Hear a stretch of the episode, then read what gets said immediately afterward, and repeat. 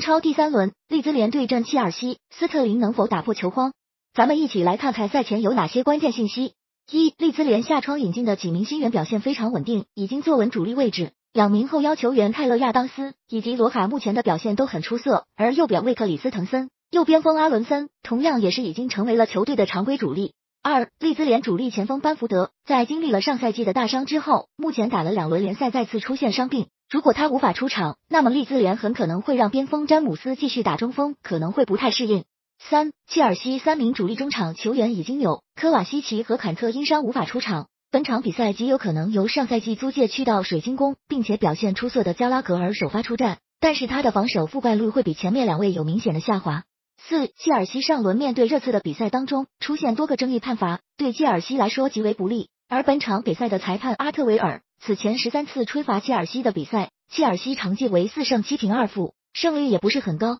五，切尔西目前打进的三个进球，除开点球之外，其余的两球都是后卫打进的。目前锋线上面走了卢卡库，引入斯特林，效果并不算太好。